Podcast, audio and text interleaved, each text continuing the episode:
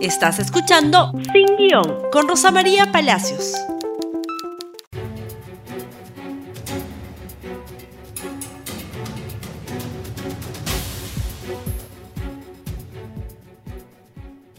Muy buenos días y bienvenidos nuevamente a Sin Guión. Y bueno, hoy día vamos a hablar de la contrarreforma, la contrapropuesta del Ministerio de Economía y Finanzas para la reforma del sistema de pensiones público. Como ustedes saben, hay, existe una comisión en el Congreso que está estudiando una transformación integral de todos los sistemas de pensiones en el Perú. Esa comisión todavía no emite su dictamen, pero en simultáneo el Congreso aprobó una norma para prácticamente, digamos, regalar plata, digámoslo de esa manera.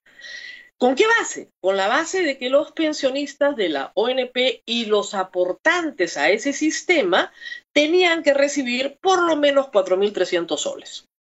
Porque sí, el costo de esa norma, el Congreso no suele calcular los costos de esa norma, es de 15 mil millones de soles aprox. Algunos lo marcan en 18 mil, otros en 13.500, pero por ahí, 15 mil millones de soles que el Estado, pero obviamente no tiene. El presidente de la República dijo, el presupuesto no es un barril sin fondo. Y por otro asunto que hemos explicado muchas veces acá, el Congreso no tiene iniciativa de gasto, está prohibido de crear o aumentar gastos. La iniciativa de gasto es del Ejecutivo siempre y por muy buenas razones.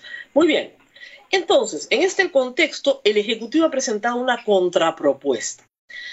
¿Cuál es el problema con el sistema público? Para que todos entiendan bien.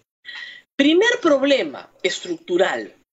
La mayoría de los peruanos no tiene ninguna pensión, ni la va a tener porque no aporta ni al sistema privado ni al sistema público. El 70% de los peruanos no van a tener una pensión porque están en la informalidad. Y ahí se encuentran los más pobres del Perú. Es decir, regalar plata de tesoro público a aportantes a la ONP no va a ir a las manos de los más pobres del Perú, ni remotamente. Entonces, estamos hablando de una minoría de peruanos y dentro de esa minoría, de una minoría, los que aportan al sistema público.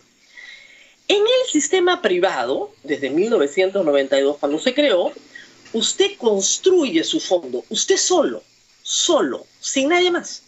Usted tiene una cuenta, en esa cuenta deposita todos los meses un porcentaje de su sueldo y todos los meses gana intereses y su fondo va creciendo. El día que usted cumple 65 años, no importa cuántos años haya aportado, ese dinero que está en su fondo, usted se lo puede llevar íntegro o dejarlo ahí para que le den una pensión hasta que se muera a partir de que se reformó la ley y la gente puede retirar su fondo, la mayoría prefiere retirarlo.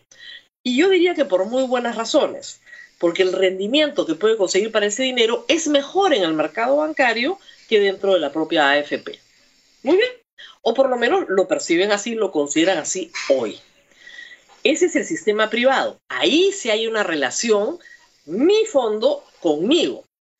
En el sistema público, que es el sistema tradicional, el sistema que el Perú tuvo desde, digamos, que se reorganizó en los 60, los que trabajan sostienen a los que se jubilan. El dinero no es mío, el dinero es de los jubilados. Es decir, el trabajador activo le paga la pensión a su padre. Y cuando el activo deje de trabajar, su hijo pagará la pensión es un sistema solidario. Nadie tiene un aporte personal e individual. Reitero, el fondo es de los pensionistas. Aportan al fondo los trabajadores activos. El dinero es de los activos, no es de los activos. Porque cuando ellos sean pensionistas y cobren, cobrarán de los activos que vienen en la generación de abajo. Eso es un sistema solidario. Por eso esos fondos, y lo dice también la Constitución, son intangibles, no se pueden tocar, porque pertenecen a los que se van a jubilar. ¿Alcanza lo que los activos pagan hoy para mantener a los pasivos? No alcanza. el Tesoro tiene que poner 25 o 30%, ¿ok? No alcanza. El Fondo Consolidado de Reservas tampoco se puede tocar, porque de ahí sale la rentabilidad de un cachito de lo que se le paga también a los pensionistas. Intangible. ¿Cuál es el problema? ¿Quién quisiera estar en un sistema así si en la AFP me van a pagar mi propia plata cuando yo me retire? ¿Por qué me quedo en la ONP? Porque la ONP tiene un incentivo muy poderoso, que es la pensión mínima. Si yo aporto sobre 930 soles, hoy es el sueldo mínimo, 105 soles al mes por 20 años, o sea, eso es más o menos 24 mil soles, cuando me jubile a los 65 me van a pagar 500 soles mensuales hasta que me muera. ¿Se dan cuenta el negocio? Es mucho más rentable. Con esos 24 mil soles yo no construyo un fondo en la AFP que me pague 500 soles mensuales. Pero en el sistema público sí. Entonces, si la persona aporta sobre el sueldo mínimo, le conviene quedarse en la ONP. Esa es la diferencia. Ahora, ¿por qué en la ONP tienes que aportar 20 años? Porque fíjense, 20 años es lo mínimo que una persona puede hacer aportando sobre el mínimo para construir por lo menos, ¿no es cierto?, un fondito que en algo cubra en el tiempo, en el, tiempo de los activos que vienen atrás, ¿no es cierto?, el fondo que te van a pagar por el largo de tu vida. ¿Cuál es la propuesta del Ministerio de Economía? La propuesta del Ministerio de Economía es decir, bueno, ya no tienes que aportar 20 años. Aporta 10. 10 es el mínimo. No te voy a pagar los 500 soles de mínima, te voy a pagar 250 soles de mínima. Y si aporté 15, 350 y así progresivamente hasta llegar a los 500 soles de la mínima. Reitero, no se puede tener, además en el sistema público, más de 1.200 soles de pensión, porque tiene tope. A diferencia del sistema privado, que no tienes tope alguno. El tope lo pones tú en la medida que le pusiste más plata a tu fondo. En el sistema público sí hay tope, pero hay mínima, hay un piso. Y el piso, reitero, es muy atractivo cuando tributas, o sea, aportas, porque es un tributo, aportas una contribución técnicamente sobre el mínimo.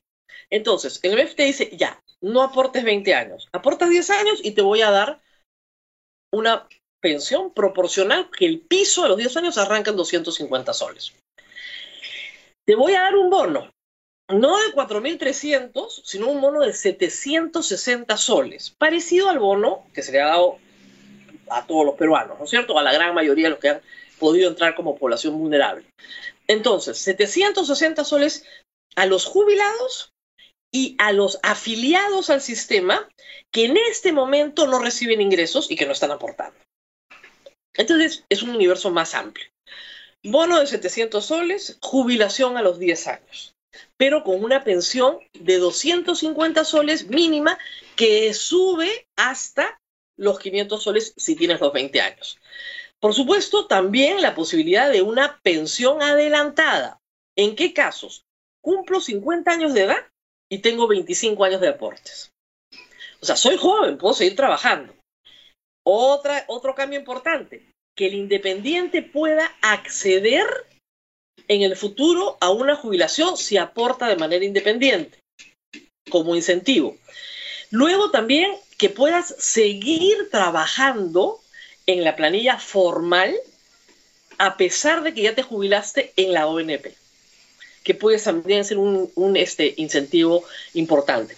Y luego incentivos administrativos, reconocimiento de pensiones. Lo que pasa es que la ONP tiene digitalizadas las planillas desde 1999.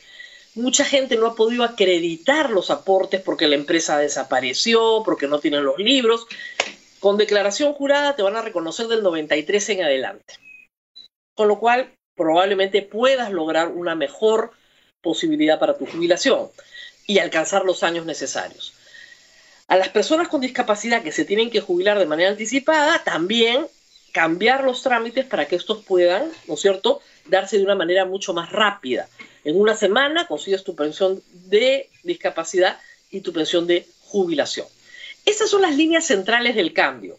¿Cuánto nos vale? ¿Cuánto nos cuesta los 760 soles mm, para los afiliados que no trabajan, más los eh, pensionistas, más el reconocimiento de pensiones escalonadas a partir de los 10 años y su proyección en el tiempo. ¿ah? Eso cuesta para este año 1.560 millones de soles. Es la décima parte de lo que planteaba el Congreso. Pagable, pagable. Reitero, no se le puede dar mil, 15, perdón, 15 mil millones de soles a un sector de la población pequeñito, en desmedro de todo el resto del país. Es decir, no llegarías ni al 10% de la población con 15 mil millones de soles. Que reitero, no son sus cuentas individuales, no hay cuentas individuales en la ONP. Los jóvenes sostienen a los viejos. Y ojo, en 30 años, el bono demográfico que tienen países como el Perú se va a acabar. No va a haber suficientes jóvenes para sostener a la cantidad de viejos que vamos a tener. Van a haber más viejos que jóvenes. La pirámide se va a invertir. Y en ese momento va a ser crítico. Por eso el Fondo Consolidado de Reservas no se puede tocar.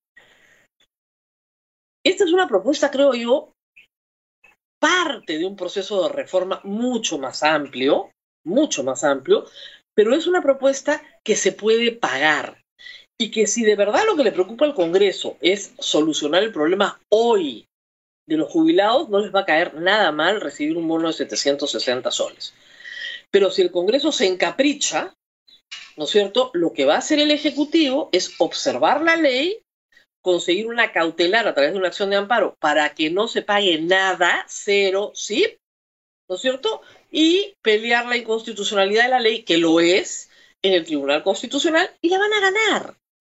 El Ejecutivo la va a ganar, como ganó la de los peajes, y yo se los dije desde el primer día. No hay forma de perderla. La disposición es clarísima. El Congreso no modifica contratos. No hay discusión.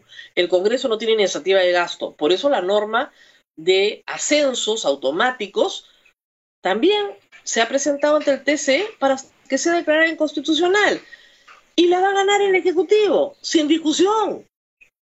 Es demasiado claro, no hay, hay aspectos dudosos, es clarísimo que es inconstitucional.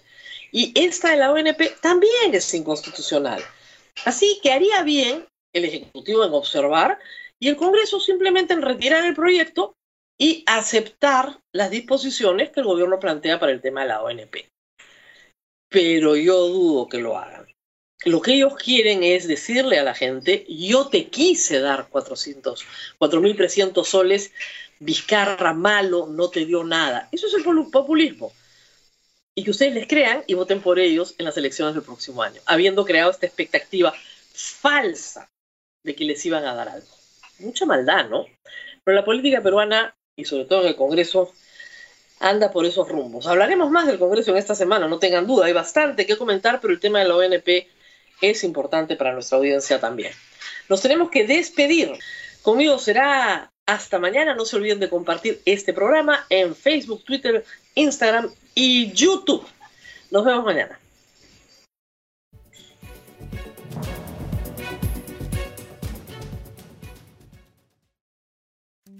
Gracias por escuchar Sin Guión con Rosa María Palacios. Suscríbete para que disfrutes más contenidos.